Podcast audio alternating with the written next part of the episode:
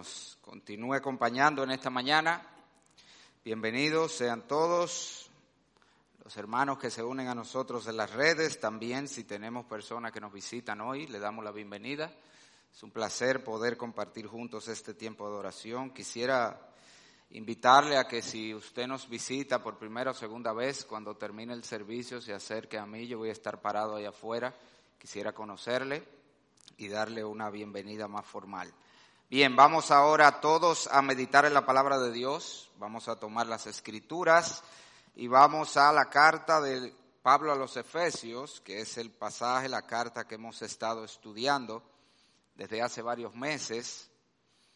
Nos encontramos, de hecho, en una de las secciones más prácticas de la carta, en el capítulo 4, pasaje que va desde el versículo 17 al 32. Nosotros vamos a leer hoy desde el 17 al 25 y nuestro mensaje se centrará principalmente en ese versículo 25. Y antes de leer, hermano, déjeme hacerle una pregunta. Cuando usted le dan un postre, usted se está comiendo su dulce favorito, usted se lo come con cuchara grande, así, una bocanada, ¿verdad que no? Nadie se lo come así, uno se lo come. De hecho, las cucharitas de postre son pequeñitas por eso para que usted se lo coma de poquito en poquito y lo disfrute. Bueno, eso vamos a hacer con este pasaje. Este, este párrafo que estamos considerando va a ser uno de los que más tiempo nos va a tomar porque, wow, es tan práctico, tan relevante para nuestra vida diaria que entendí que comérnoslo todos juntos, yo pude haber hecho un mensaje, nosotros terminamos el versículo 24 la semana pasada, pude haber hecho uno del 25 al 32, pero era eso, era como comernos el postre todo de un solo bocado. Uf, y vamos a desperdiciar, no íbamos a disfrutar todo lo que este texto tiene para decir. Así que vamos a ir prácticamente casi un versículo por versículo eh, cada semana. Así que hoy nos vamos a centrar en el versículo 25, pero leemos desde el 17, que viene la idea, dice la palabra de Dios, Efesios 4, 17, esto pues digo y requiero en el Señor que ya no andéis como los otros gentiles que andan en la vanidad de su mente, teniendo el entendimiento entenebrecido, ajenos a la vida de Dios por la ignorancia que en ellos hay, por la dureza de su corazón, los cuales, después que perdieron toda sensibilidad, se entregaron a la lascivia para cometer con avidez toda clase de impureza. Mas vosotros no habéis aprendido así a Cristo, si en verdad le habéis oído y habéis sido por él enseñados conforme a la verdad que está en Jesús. En cuanto a la pasada manera de vivir, despojaos del viejo hombre que está viciado conforme a los deseos engañosos y renovaos en el espíritu de vuestra mente y vestíos del nuevo hombre, creado según Dios en la justicia y santidad de la verdad. Este es nuestro texto para hoy. Por lo cual, desechando la mentira, hablad verdad cada uno con su prójimo, porque somos miembros los unos de los otros. Padre, Señor, al acercarnos a tu palabra lo hacemos conscientes de que necesitamos desesperadamente de la operación de tu Espíritu.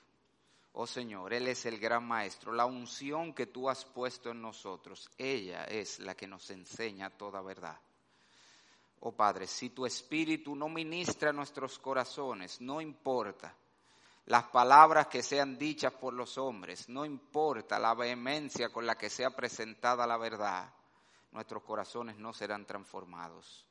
Pero qué bueno, Señor, que tú has prometido que en la medida que vamos viendo cual un espejo el rostro de Cristo en tu palabra, seremos transformados de gloria en gloria en esa misma imagen. Y esa es la promesa en la cual confiamos para presentarnos ante tu palabra en esta hora. Danos pues un oído atento, una mente alerta y un corazón receptivo para obedecer tu palabra. Y si hay alguien aquí sin Cristo, oh Señor, haz hoy la gran obra de redención, trayéndolo a la vida que es en Cristo Jesús. Y en su nombre, en el nombre de nuestro glorioso Salvador, te pedimos esto. Amén.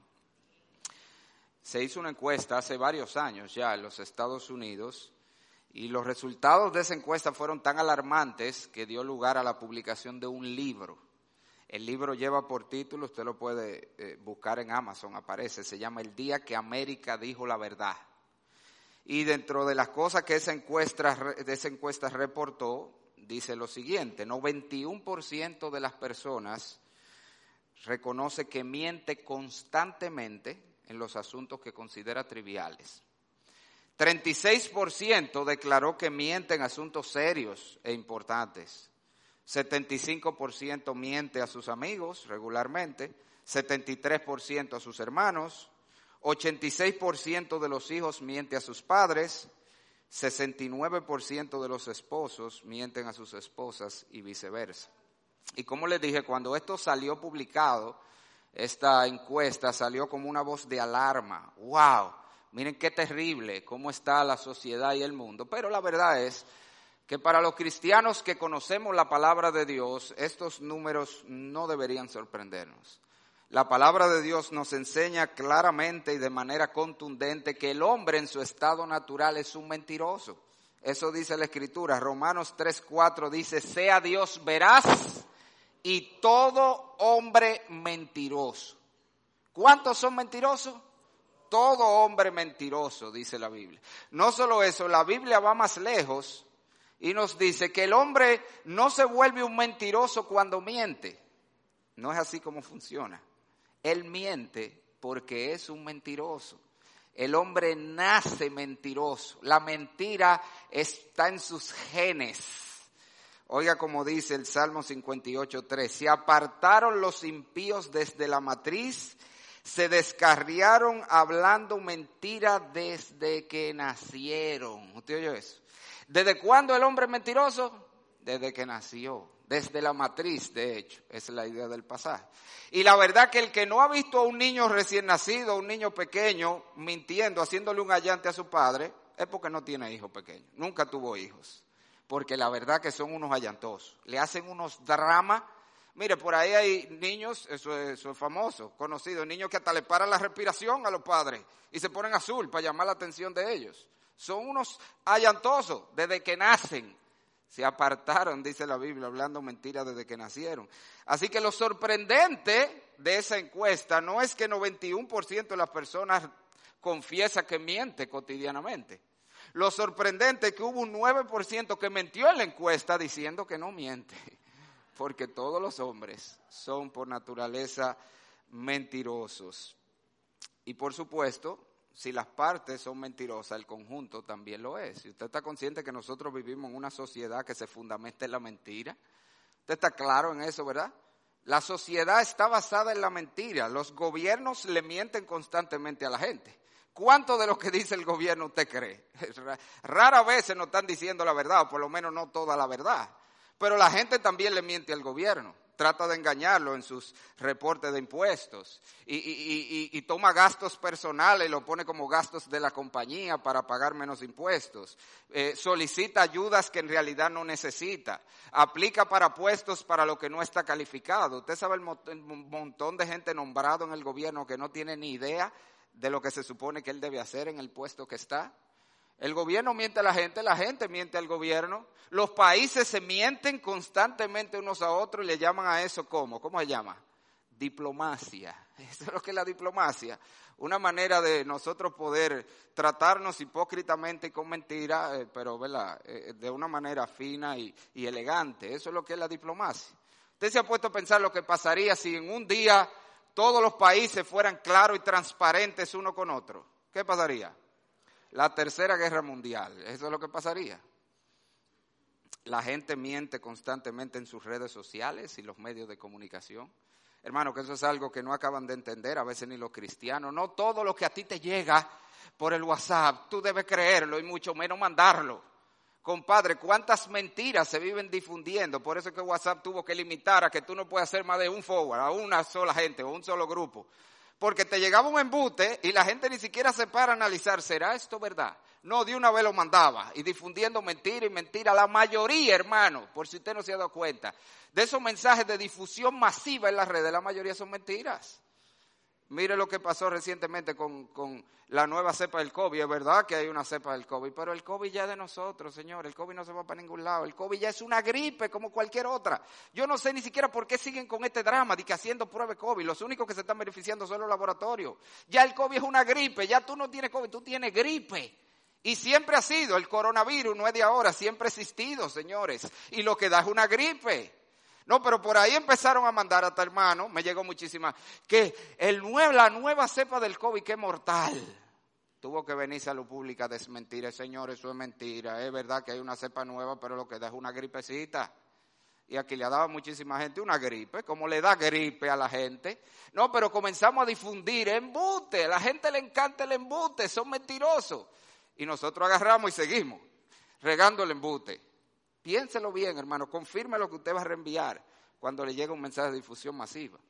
Pero lo mismo pasa, le digo, en las redes sociales. La gente en, las, en sus páginas de Facebook, de Instagram, señor, ¿usted no se da cuenta que todo el mundo está viviendo la vida de ensueño? Todo el mundo.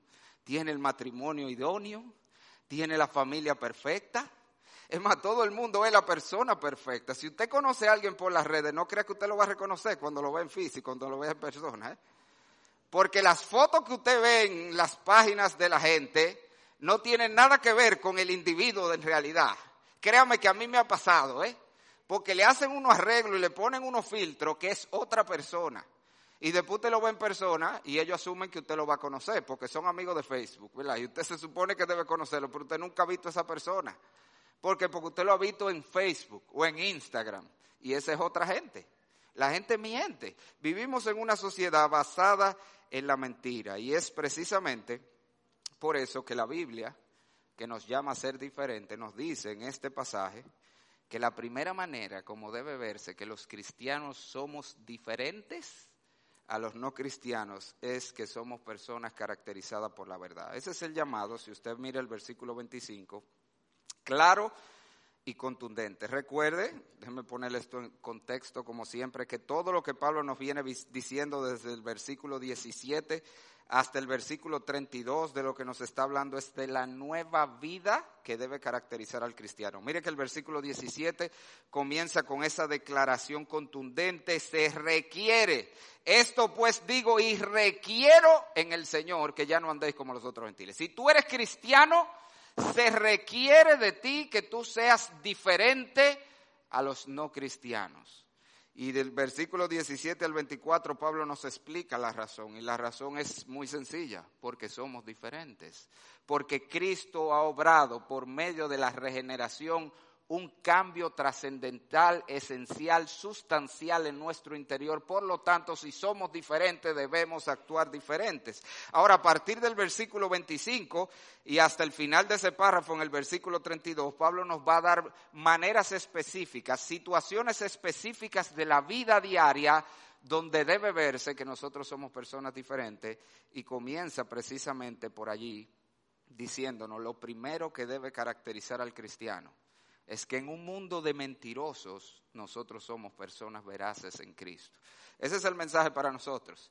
En un mundo de mentirosos, los cristianos debemos ser conocidos porque somos personas de la verdad. Vamos a estudiar este llamado del Señor a ser veraces en el mundo mentiroso en que vivimos, considerando cuatro cosas que vamos a ver en este pasaje. Primero vamos a ver la base del mandato, la extensión del mandato, la manera como vamos a cumplir este mandato y finalmente la aplicación práctica. Todo eso está allí. Si usted mira conmigo, el texto comienza apuntándonos a la base o la razón por la que se requiere de nosotros que seamos personas veraces. Si usted mira el versículo 25, comienza diciendo, por tanto, desechando la mentira, hablad verdad. Él nos está dando un argumento. Es por esto que tú tienes que desechar la mentira y hablar verdad. Y por supuesto, ese por tanto nos apunta a lo que dijo antes, que en sentido general es lo que ya te dije. Somos diferentes. Dado que los cristianos somos diferentes, debemos ser diferentes en toda la manera de vivir. Si el mundo es mentiroso, nosotros debemos ser personas de verdad. Ahora, si usted mira el versículo 24, que es el versículo que precede justo al mandato a ser veraces, allí hay algo muy contundente que Pablo nos dice, Y él nos dice que la razón por que somos diferentes es precisamente porque los, los, cristianos hemos sido creados, mira el final del versículo 24, hemos sido creados según Dios en la justicia y santidad de la verdad. ¿Te agarro eso? Los cristianos somos una nueva criatura. Hemos sido creados, pertenecemos a un nuevo orden de creación que es a la imagen de Dios, según Dios, y que está formado este nuevo ser por tres virtudes principales, la justicia, la santidad y la verdad. En otras palabras, ¿por qué el hombre sin Cristo es un mentiroso? Ya dijimos, porque él trae la mentira de fábrica en sus genes. Bueno, ¿por qué el cristiano debe ser una persona de la verdad y debe ser una persona veraz?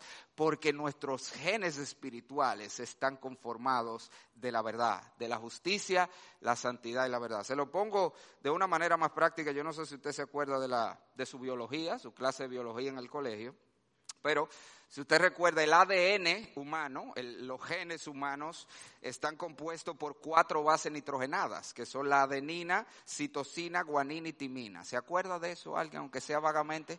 Hay cuatro, cuatro bases. Señores, todo lo que nosotros somos está formado en el DNA a base de cuatro bases nitrogenadas, cuatro sustancias que se combinan de diferentes maneras. Eso es increíble. Que son la adenina, citosina, guanina y timina. Bueno, lo que Pablo nos está diciendo es que el ADN espiritual del cristiano está formado también de tres bases nitrogenadas. Y esas tres bases nitrogenadas son la justicia, la santidad y la verdad. Por lo tanto, ese es el por tanto, dado que los cristianos estamos hechos de justicia, santidad y verdad, en nuestro hombre interior desecha la mentira y habla verdad. En otras palabras, ¿Por qué los cristianos deben ser personas veraces? Porque es lo que es consecuente con su naturaleza. Y punto.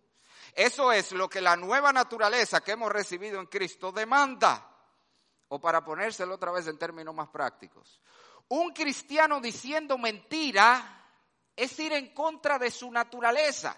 Es como un caballo que ladra. ¿Usted ha oído un caballo ladrando alguna vez? ¿Qué usted haría si usted oye un caballo ladrando? Bueno, por lo, pronto yo salgo huyendo, yo no sé usted. El juidero de una vez. Un caballo, ¿y qué es esto? Es lo que se averigua el caso. ¿Por qué? Porque eso eso no es natural, eso es antinatural. O un perro que maulla, miau, miau, un perro. Eso es contra naturaleza. Bueno, eso es lo que Pablo está diciendo. La mentira es contra naturaleza para un cristiano. Nosotros hemos sido creados en la justicia y santidad de la verdad. Así que, ¿por qué se demanda? Que seamos personas de la verdad porque es lo que conforme a la nueva naturaleza que hemos recibido en Cristo.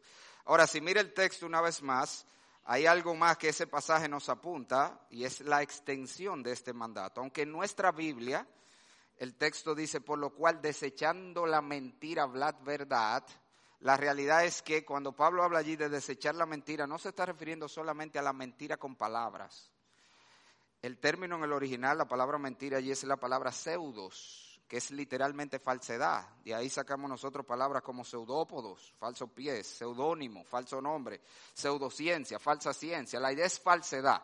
De hecho, si usted toma otras traducciones, por ejemplo, la Biblia de las Américas, la Nueva Biblia de las Américas lo traduce de esta manera. Por tanto, dejando a un lado la falsedad. Y el punto otra vez es que Pablo no se está refiriendo solamente a las mentiras que decimos con palabras. Está hablando de que como cristianos debemos desechar la falsedad en todas las formas en que se pueda presentar. Yo estaba indagando sobre esto, encontré una página en internet que presenta 140 maneras en que los hombres podemos mentir. Obviamente no se lo voy a decir todas aquí, pero le voy a dar algunas, las más relevantes tal vez.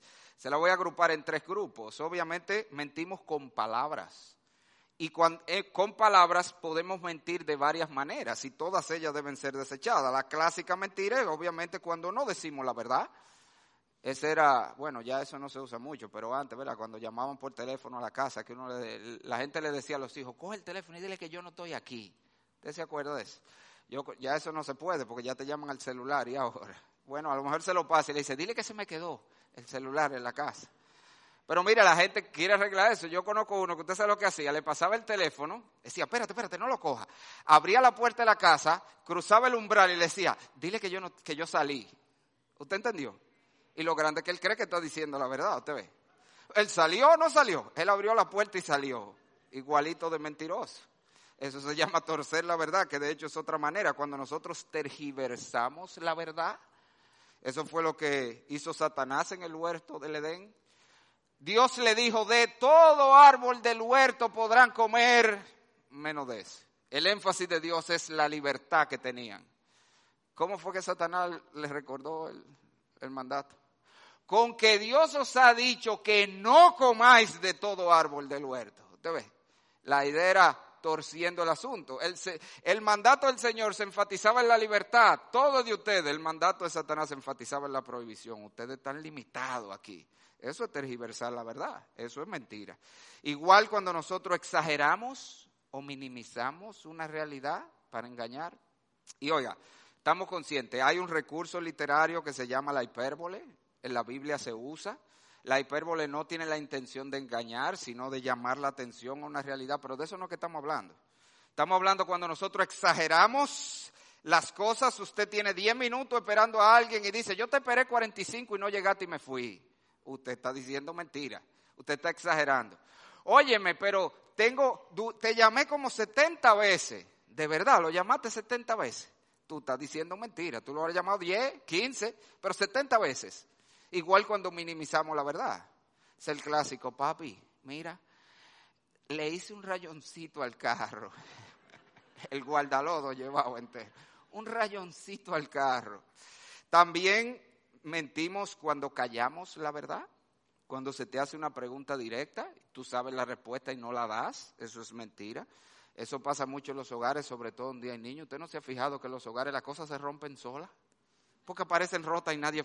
¿Y quién rompió esto? No aparece nadie. Nadie sabe quién lo rompió, pero nada más vivimos cuatro en esa casa.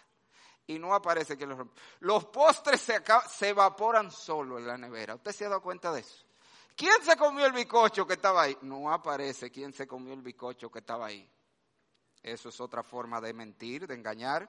También mentimos cuando decimos una verdad media o parcial, nos quedamos con parte, ¿verdad? Para no revelar todo como es. Eso fue el clásico de Abraham, dos veces cuando se le preguntó por Sara quién era y qué dijo él. Esa es mi hermana era una media verdad, porque ella era media hermana suya por parte de su padre, pero era su mujer, que era lo que él debía decir, y él ocultó el pequeño detalle de que era su esposa las dos veces para tratar de salvar su vida. Pero nosotros no solamente mentimos con palabras, mentimos con expresiones también. Como por ejemplo cuando alguien viene a decirte algo que ya tú sabías y tú te haces loco, como, ¿qué? ¡Ah! Pero embute porque tú lo sabías ya es. Tú haces un drama, como que te está enterando ahora. También mentimos con expresiones cuando nuestros labios dicen algo, pero nuestra expresión corporal o facial dice otra cosa, ¿verdad? Eso pasa a muchos. Mm, sí, sí, sí. Mm. Te está, obviamente, por sí o no, ¿cuál de las dos? Eso se ve también, yo digo, a veces cuando cantamos al Señor. ¿Te has visto? A veces cómo la gente canta. Gozo da servir a Cristo. De verdad, hermano. No se te ve el gozo. Si gozo da servir a Cristo, vamos a cantar con gozo. ¿Usted me entiende? También cuando fingimos una realidad que no es la nuestra. Eso pasa mucho también con los matrimonios. Vienen matándose por el camino. No se dicen dos palabras, pero desde que llegan ahí, ya tú sabes, se agarran de la mano matrimonio feliz, haciendo un cuadro aquí que no es la realidad de lo que está pasando en su vida. El muchacho que amanece enfermo, mami, yo me siento mal y me duele la cabeza, mira a ver si tengo fiebre, y es que no hizo la tarea o que no estudió para el examen o cualquier cosa de esa. Mentimos con acciones también, cuando pretendemos que estamos haciendo algo que no lo estamos haciendo realmente.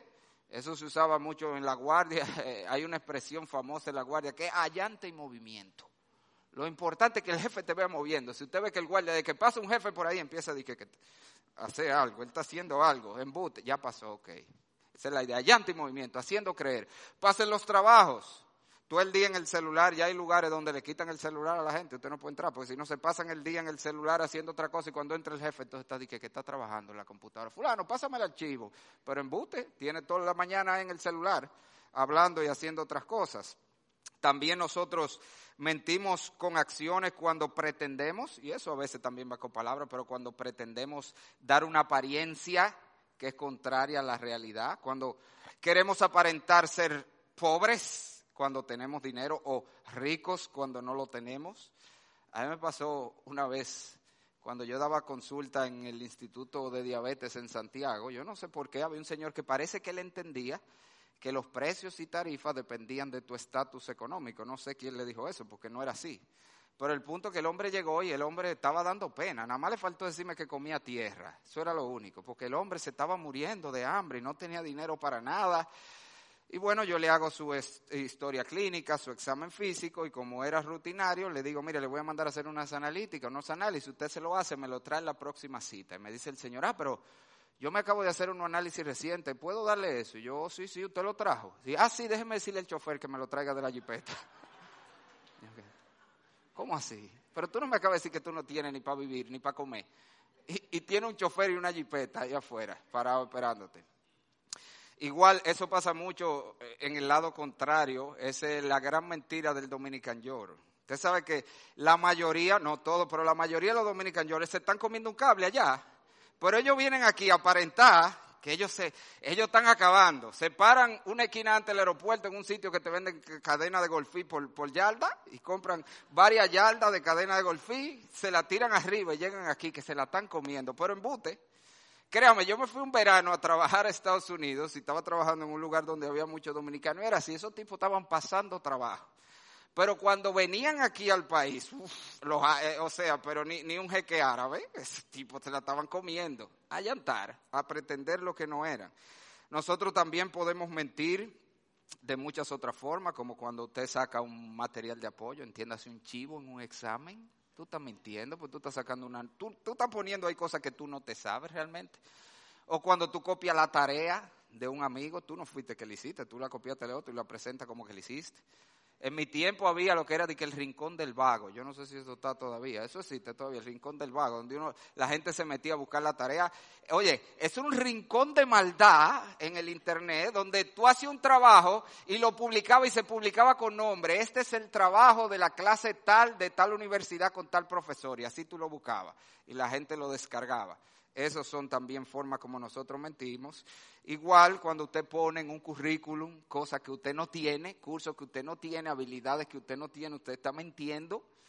O la clásica, cuando la gente va a buscar visa, que lleva un reguero de papeles, eso está en una canción de Juan Luis Guerra. Una, una cantidad de papeles que no le da para ser sincero, dice la canción.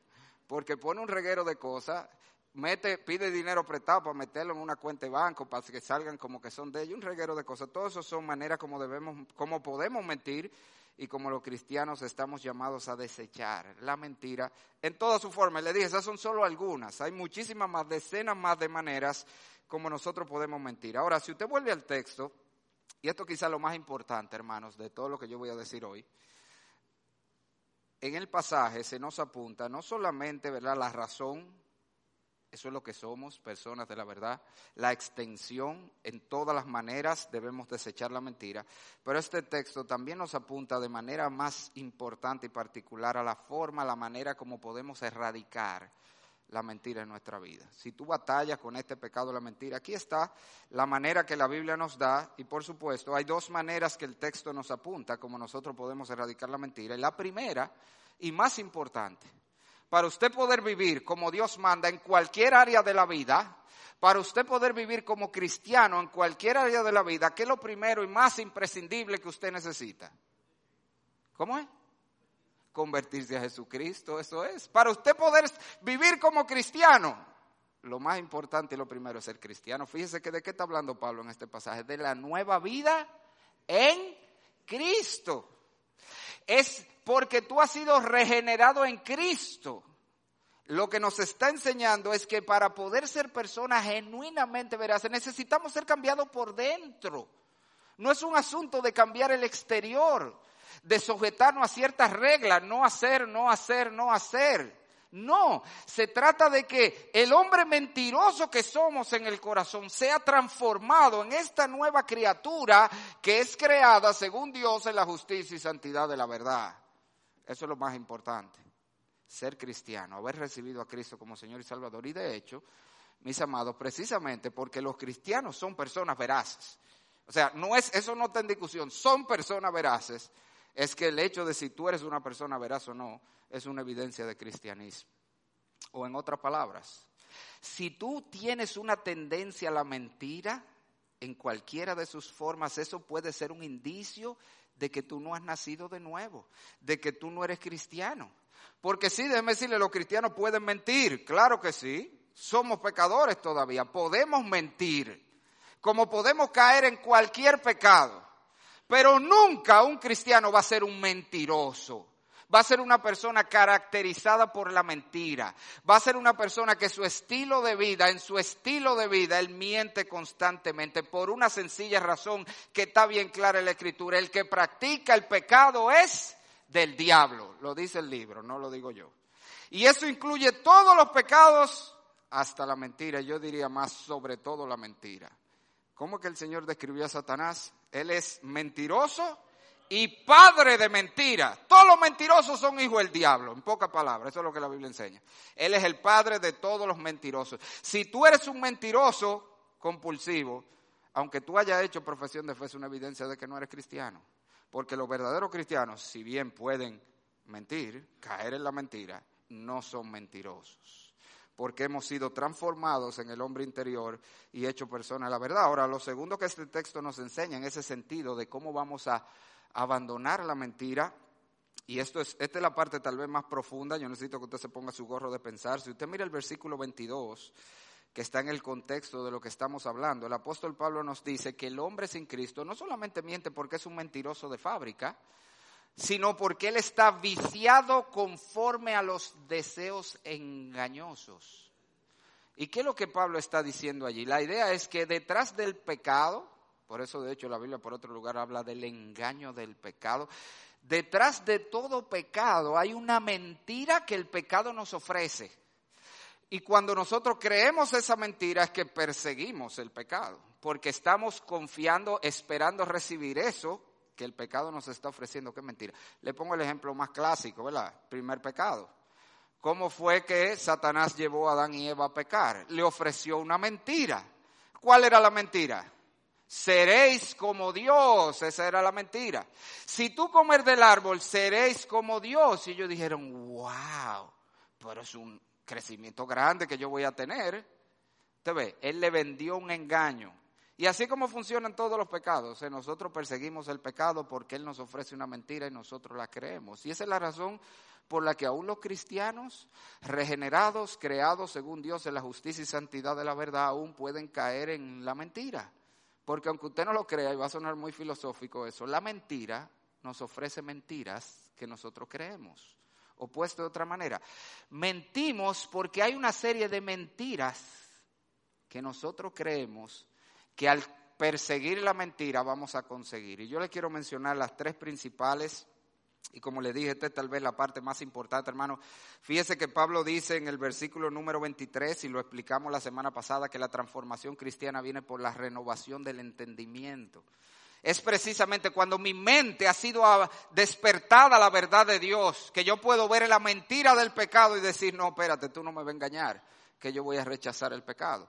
Así que yo te voy a llevar a una serie de mentiras que la mentira nos vende para que con la verdad de Dios tu mente sea transformada y tú no te dejes engañar. Y la primera gran mentira, ¿usted sabe cuál es la primera gran mentira sobre la mentira que nosotros creemos y por la cual a veces somos tan ligeros en decir una mentira? Es que la mentira no es un pecado tan grave. ¿Por qué? Es una mentirita. ¿Qué hace? Yo no estoy matando a nadie. Eso no es tan serio. Hay gente que hace cosas peores. Es una mentirita. Nosotros solemos ver la mentira como un pecadito. Tú, hay pecado grande y pecado chiquito. La mentira es de los chiquitos. Pero hermano, yo quiero llevarte a varios textos de las Escrituras para que tú veas la mentira desde la perspectiva de Dios. Esto es un pecado serio, terrible y abominable a Dios. Literalmente, Dios lo describe con esas palabras. Te voy a llevar a varios textos. Escúchalo, hermano, y deja que tu mente sea renovada. Proverbios capítulo 6, versículo 16 al 19. Allí están las siete cosas que Dios abomina. Estas son las cosas que le dan náusea a Dios. Dios la ve y no la puede resistir. En esa lista de siete Hay una sola que se repite dos veces. ¿Usted sabe cuál es? La mentira. Mire conmigo. Seis cosas aborrece Jehová y aún siete cosas abomina su alma. ¿Cuáles son? Los ojos altivos. ¿Y cuál es la segunda? La lengua mentirosa y la mano derramadora de sangre inocente. Ese versículo 17, eso es lo que yo le llamo la triada del diablo. ¿Usted sabe por qué la triada del diablo? Esos son los tres pecados característicos del diablo. ¿Cuál fue el primer pecado de Satanás? Los ojos altivos, el orgullo, el orgullo. Y cómo el Señor lo describió como homicida y mentiroso y padre de mentira. Míralo ahí. Los ojos altivos, la lengua mentirosa y la mano derramadora de sangre inocente. Yo no sé si tú estás viendo que se está poniendo a la par la mentira con el asesinato. ¿Tú te imaginarías tú dándole una puñalada a alguien o un tiro a alguien? ¿Verdad? Tú te lo encontrarías horroroso. Así de horroroso Dios ve la mentira. Eso es lo que el texto te está diciendo. Así de abominable. Tanto como el homicidio. Así es la mentira a los ojos de Dios. Porque Dios es verdad va en contra de la esencia y naturaleza de Dios. Todavía más, te dije que está dos veces, sigue leyendo, versículo 17, los ojos altivos, la lengua mentirosa, la mano derramadora de sangre inocente, el corazón que maquina pensamientos inicuos, los pies presurosos para correr al mal, y mira el 19, ¿cuál es la siguiente? El testigo falso que habla mentira y el que siembra discordia entre hermanos. Dentro de las siete cosas que le dan náusea a Dios, dos veces. La única que se repite dos veces es la mentira. Así de serio es la mentira. Pero si no lo viste ahí tan claro, óyelo aquí. Proverbios 12, 22. Los labios mentirosos, otra vez la misma palabra, son abominación a Jehová. Pero lo que hacen verdad son su contentamiento. Con los labios abominables del mentiroso, por eso que no puede adorar a Dios porque son abominación los labios del mentiroso. Tan aborrecible, amados, es la mentira para Dios, que Dios hace serias amenazas. Oye esto, eso que tú consideras un pecadito, Dios hace serias amenazas a los mentirosos. Escucha, Proverbio 12, 19. El labio veraz permanecerá para siempre, mas la lengua mentirosa solo por un momento. Es una amenaza que Dios está haciendo. Juégate conmigo diciendo mentira. Mire otra amenaza seria, más clara todavía, Proverbios 20, 17. Sabroso es al hombre el pan de mentira, pero después su boca será llena de cascajo. ¿Te fue muy bien en tu examen con tu chivo? Qué bueno. Ay, qué bueno te fue en ese trabajo que copiaste de otro. No te preocupes, que yo te agarro en la bajadita. Eso es lo que Dios está diciendo. Después cuadramos tú y yo. Eso es lo que Dios está diciendo. Y por si quiere verla más clara, todavía la amenaza que Dios está haciendo los mentirosos, Proverbio 21.6, amontonar tesoro con lengua mentirosa es aliento fugaz de aquellos que buscan la muerte. Usted conoce el refrán ese de que te está jugando todos los números para que te den un cocotazo que se usaba con los muchachos. Pero mira, muchachos, te está jugando todos los números. Bueno, Dios está diciendo, el que está diciendo mentiras se está jugando todos los números para que yo me lo lleve rápido. Y usted dirá, pero ¿cómo así, pastor? Sí, la mentira es un pecado terrible a los ojos de Dios, tanto que Dios se ha comprometido a ir en contra y traer consecuencias terribles a los que lo cometen, y no solo consecuencias en esta vida, sino en la venidera. La Biblia es clara, ningún mentiroso será salvo. Y te lo dice desde la perspectiva del infierno y la del cielo. Escúchalo en Apocalipsis dos veces. Apocalipsis 21.8. Pero los cobardes e incrédulos, los abominables y homicidios, está haciendo un resumen de las cosas por las que los hombres se condenan, los fornicarios y hechiceros, los idólatras, y mira cómo te la deja caer, y todos los mentirosos. El que dice la mentira grande, pero también el que dice la chiquita el que dice la blanca y el que dice la roja, el que dice la piadosa y el que dice la impía. Todos los mentirosos tendrán su parte en el lago que arde con fuego y azufre, que es la muerte segunda. Todos los mentirosos van para el infierno, dice el Señor. Y ya. Y ahora desde la perspectiva del cielo, Apocalipsis 21.7, hablando de la nueva Jerusalén, la capital del cielo, el cielo nuevo y tierra nueva, dice 21, 27 Apocalipsis, no entrará en ella ninguna cosa inmunda o que hace abominación y mentira. ¿Tú viste? Los, los asesinos, no los mentirosos, no van para mi cielo, dice el Señor. No entrará en ella ninguna cosa inmunda o que hace abominación y mentira, sino solamente lo que están escritos en el libro de la vida del Cordero.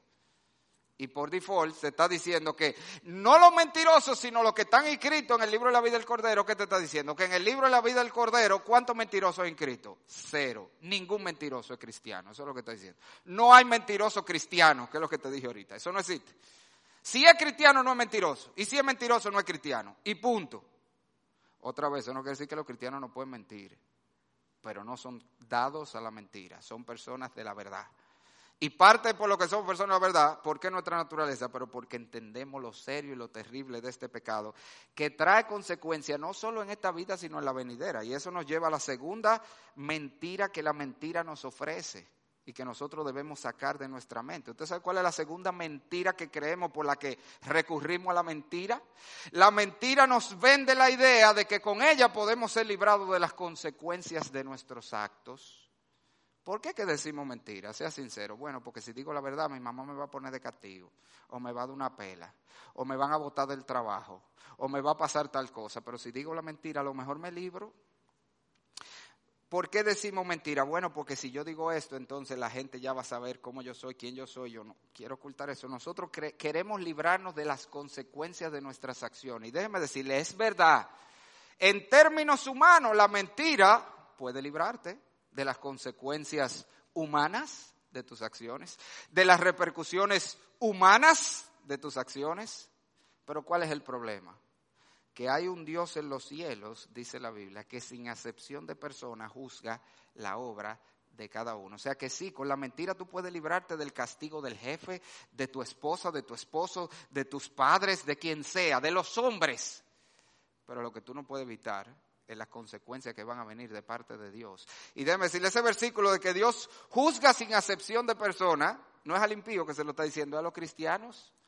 Eso es Pedro que lo dice. En 1 Pedro 1.17 dice esto, escúchelo. Y si invocáis por Padre cristiano, aquel que sin acepción de persona juzga según la obra de cada uno, conducido con temor todo el tiempo de vuestra peregrinación.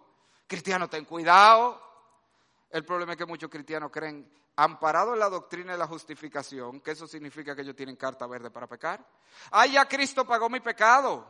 Yo estoy libre de todo pecado. O sea que yo puedo hacer lo que yo quiera y no importa. Seguro. Mira, déjame decirte, puede ser, puede ser que tú seas librado de las consecuencias eternas de tu pecado. Y estoy diciendo, puede ser porque si tú eres de lo que cree que la justificación que Cristo nos ha otorgado, su justicia perfecta imputada es una carta verde para pecar y vivir en el pecado, entonces ¿qué tú estás mostrando con eso? Que tú no eres cristiano y tú no has sido justificado y tú serás condenado. Pero si tú eres un verdadero cristiano, tú puedes estar seguro que tu pecado no va a recibir la repercusión eterna de la condenación. No es que no va a ser juzgado por ello, es que no va a recibir la condenación eterna que ellos merecen. Pero con la misma certeza, tú puedes esperar la disciplina de Dios en este mundo. Oíste. Si tú eres cristiano, por si no lo entendiste, óyelo otra vez mal paso. Si tú eres cristiano, tú puedes tener la completa seguridad de que tú has sido librado de las consecuencias y repercusiones eternas de tus pecados. Pero con esa misma seguridad, tú tienes que esperar las consecuencias y las repercusiones y la disciplina de Dios en este mundo. Porque Dios, al que ama, disciplina y azota a todo el que recibe por hijo. Y si se te deja sin disciplina, eres bastardo y no hijo. O sea que lo que yo te quiero decir es esto. Sí, puede ser que tú recurriendo a la mentira evite la consecuencia que viene de parte de los hombres pero tú no vas a poder evitar la consecuencia que Dios te va a traer, la disciplina de Dios. No solamente en este caso por tu pecado inicial, que tú estabas tratando de ocultar, sino porque ahora le añadiste otro más, terrible a los ojos de Dios, que es la mentira. Hermano, esto es serio. Lo que yo te estoy diciendo, joven, a ti que estás aquí, mira, prefiere la disciplina de tus padres, prefiere el castigo de tus padres y no caiga en la disciplina de Dios. Prefiere las consecuencias en tu trabajo por lo que hiciste y no caigas en la mano de Dios. Porque créame que la disciplina de Dios puede ser severa, hermano. Usted ha oído de los corintios, yo no puedo hablar de disciplina sin mentar a los corintios, porque es que, es que está demasiado fuerte ese texto. ¿Usted vio la disciplina de Dios sobre los corintios? Por lo cual, dice Pablo, hay muchos enfermos y debilitados tuyo, en una cama tuyo, era la idea. Y muchos duermen acotados, arropados en su cama durmiendo, era eso. En puerta del cielo, en un hoyito que lo meten ahí. Ahí era que estaba. Sí, pues yo decía el Cristo Redentor, pero ya lo que está de moda son esos otros. Pero la idea es esa. Y tú dices, pero pastor, usted está como muy drástico. Dios no le va a quitar la vida a alguien por una mentira. Usted conoce dos personajes en la Biblia que se llaman Ananía y Zafira. ¿Usted ha oído de esos dos personajes? ¿Cuál fue el gran pecado de Ananía y Zafira? Hoy una mentira. Y a ver, brum, bum, ahí mismo. Así que hermano, mira, esto es serio. Esto es serio. Por eso yo te digo, prefieres recibir las consecuencias humanas y no caigas en la mano de Dios, que además de la disciplina por tu pecado, te va a disciplinar por la mentira que dijiste. Mira, hermano, yo entiendo que a veces uno está en apuro, ¿eh? Y a veces la gente pone en apuro, hermanas, vamos a ser sinceros, hermanas, lo ponen en apuro a uno, porque cuando esa mujer viene y le dice a uno, que me veo gorda con esto, ay mi madre, ahí uno no, está que, no sabe qué coger, si el infierno o la furia de tu mujer, tú estás como, ¿qué será más terrible en este momento? Es un momento fuerte. Yo aprendí a decir, tú eres preciosa, mi amor, tú eres preciosa. Fíjese que yo no respondí la pregunta, ¿eh? tú eres preciosa, tú eres preciosa, para uno no decir mentira. Pero la idea, me estoy calentando, voy a tener problemas, voy para los pies hoy. Pero bueno, la idea, mis hermanos, es que la mentira es un pecado serio y nunca te podrás librar de las consecuencias de ella porque hay un Dios en los cielos que se encarga de cobrar toda mentira. Pero hay una tercera mentira que nosotros creemos con relación a la mentira, hermano, y esto es, si entendiéramos esto, ¿usted sabe cuál es la otra? ¿Por qué otra razón mentimos con frecuencia? Porque a veces pensamos que la mentira es el único medio que tenemos para obtener lo que necesitamos o deseamos. ¿Por qué la gente miente en los currículum? Bueno, porque que si yo pongo la verdad no me van a dar trabajo. Yo tengo que poner un par de cositas allí a ver si me lo dan y me llaman. Porque la gente miente cuando va a buscar visa con un reguero de papeles que son mentiras. Bueno, porque que si yo llevo la verdad no me lo van a dar. Y yo te digo, de verdad, hermano, ¿tú de verdad crees, tú no crees que hay un Dios en los cielos que todo lo que quiso ha hecho, dice la Biblia? que dice la Biblia, el corazón del rey está en la mano de Jehová y a lo que quiere lo inclina.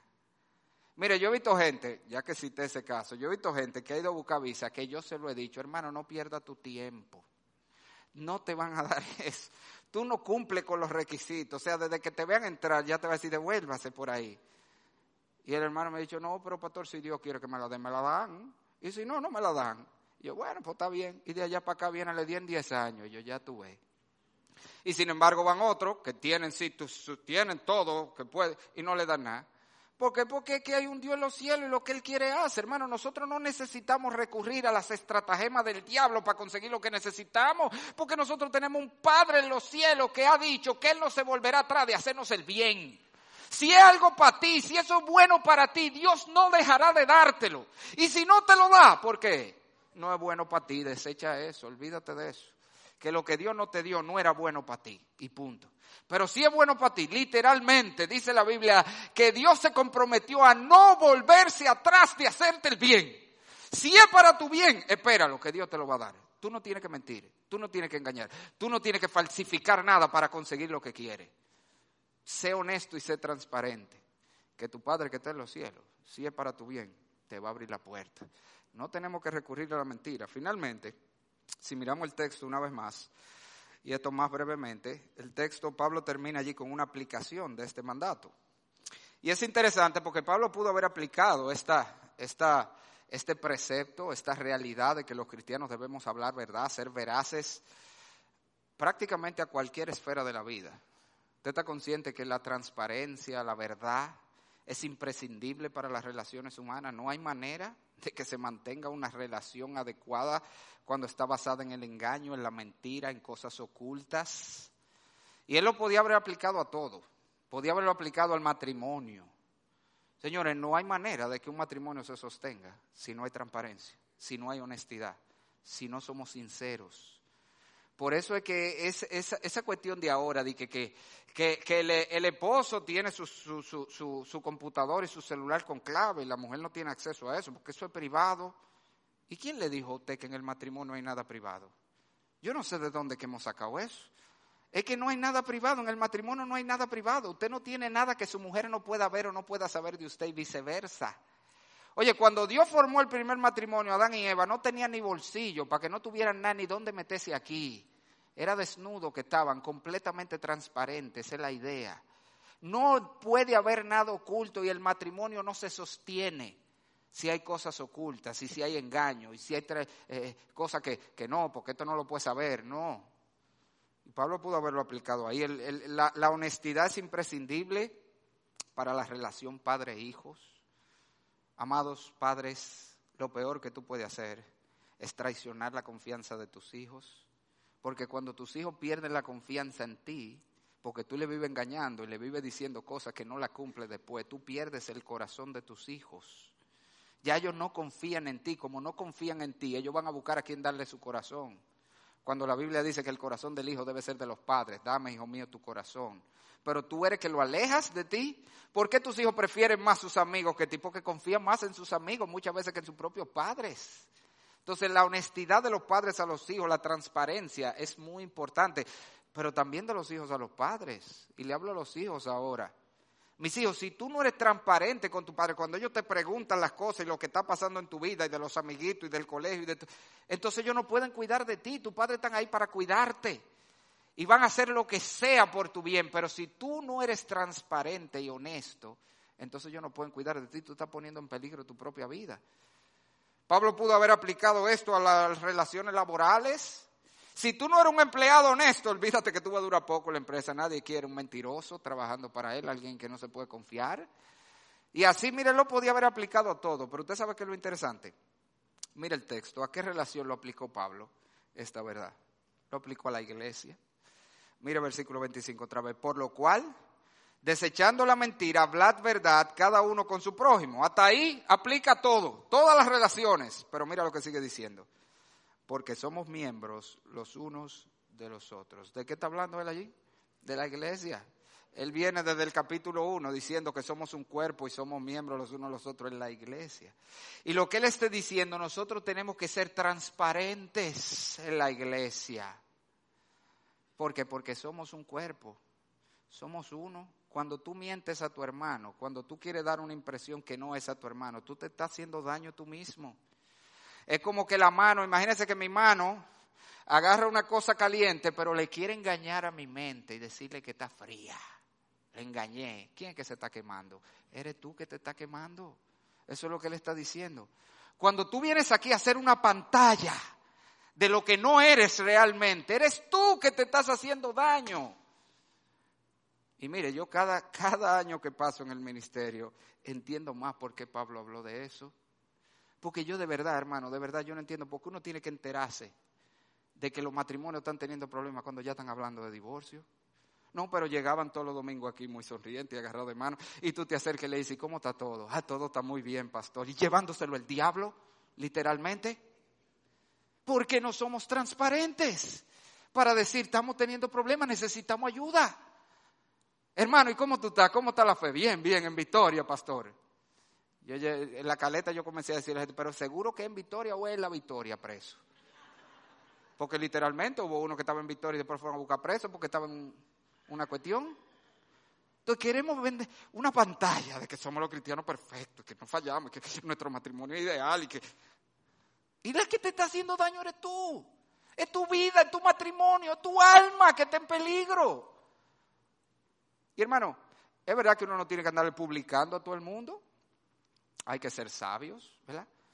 Hay que ser sabios. Hay de hecho una historia así, yo no sé si usted la conoce, ya se me está yendo el tiempo, pero es muy relevante eso, es la historia de, este hermano que, fue compelido entendió que todos necesitamos a alguien a quien compartirle nuestras luchas y batallas para que nos ayude y nos aconseje y, y ore por nosotros. Y en una estaba con unos amigos en un grupo eh, y le dice, miren hermanos, yo quiero, eran hermanos cristianos, tres hermanos, le dice, yo quiero confesarle algo para que ustedes me ayuden en oración. Miren, yo tengo un serio problema de pornografía y, y eso me está trayendo problemas en mi matrimonio. Yo necesito ayuda, oren por mí, yo voy a buscar consejería sobre eso. Le dice, así hermano, vamos a orar por ti. Y el otro que lo oye dice, miren, yo también quiero decirle algo, yo tengo un serio problema de, apuestas, de juego y, he gastado todo mi dinero, hasta tuve que tomar dinero de la empresa que no es mío para, para saldar unas deudas que tenía. Yo necesito que ustedes oren por mí, me ayuden. Y el otro que está ahí se queda callado, pero ellos lo están mirando como, y tú no vas a decir nada. Y dice el otro, miren hermano, yo les quiero confesar algo, yo necesito que ustedes oren por mí, me ayuden, porque yo soy muy chimoso y yo estoy loco por salir de aquí a contarle a todo el mundo lo que ustedes me dijeron. o sea que uno tiene que ser sabio, usted no le va a decir a todo el mundo lo que son sus problemas, pero todos los cristianos necesitamos a alguien, hermano, alguien a que podamos abrirnos y decirle nuestras luchas, nuestras batallas, que nos ayuden a orar. ¿Por qué otra vez? ¿Por qué nos enteramos que la gente está mal ya cuando se perdió. Ya cuando, ya, ya él decidió, ella decidió que se iba, ya ellos decidieron que iban a separarse. ¿Por qué? Si estamos aquí, somos miembros los unos de los otros para ayudarnos, para llevarnos unos a otros. Pero para eso necesitamos ser transparentes. Conclusión, hermano, los cristianos somos personas veraces. Eso no hay que nada. Los cristianos no somos mentirosos. Hemos sido creados según Dios en la justicia y santidad de la verdad. Ahora, con frecuencia somos engañados a mentir. Tenemos que ser renovados por esas verdades que vimos hoy, para desechar la mentira y hablar verdad. Yo te voy a invitar a que esta tarde tú te sientes, haga un inventario, un inventario. Si hay algún área en tu vida donde tú no estás practicando este deber cristiano de ser veraz, honesto y transparente. Un área en tu vida en la que tú no estás viviendo a la altura del llamamiento cristiano que el Señor nos ha hecho. Y si tú estás aquí sin Cristo, mira, yo no sé si tú te diste cuenta, es un mensaje mayormente para los cristianos, pero hay una verdad muy contundente aquí, es que una mentirita es todo lo que se necesita para estar condenado. No hay que haber cometido pecados grandes como la gente cree. Y todos los mentirosos tendrán su parte en el lago que con fuego y azufre. Una mentira es suficiente. Yo te aseguro que tú has dicho muchas. Por eso que todos necesitamos un Salvador. Por eso fue que Cristo vino al mundo, porque nadie, nadie va a ser salvo por sí mismo. Todos somos pecadores, todos somos mentirosos. Pero Cristo vino, murió en la cruz para pagar el pecado, vivió la vida justa para imputarnos su justicia y que nosotros pudiéramos tener vida eterna. Así que yo te invito, si no lo has hecho aún, ven a Cristo hoy. Vamos a orar. Padre, Señor del cielo y de la tierra, gracias por tu palabra.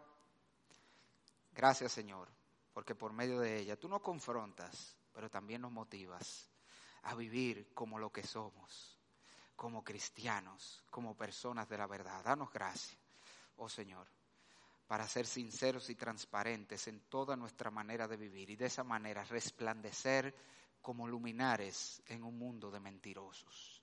Padre, esto te lo pedimos dándote gracias en el nombre de Jesús. Amén. Dios les bendiga.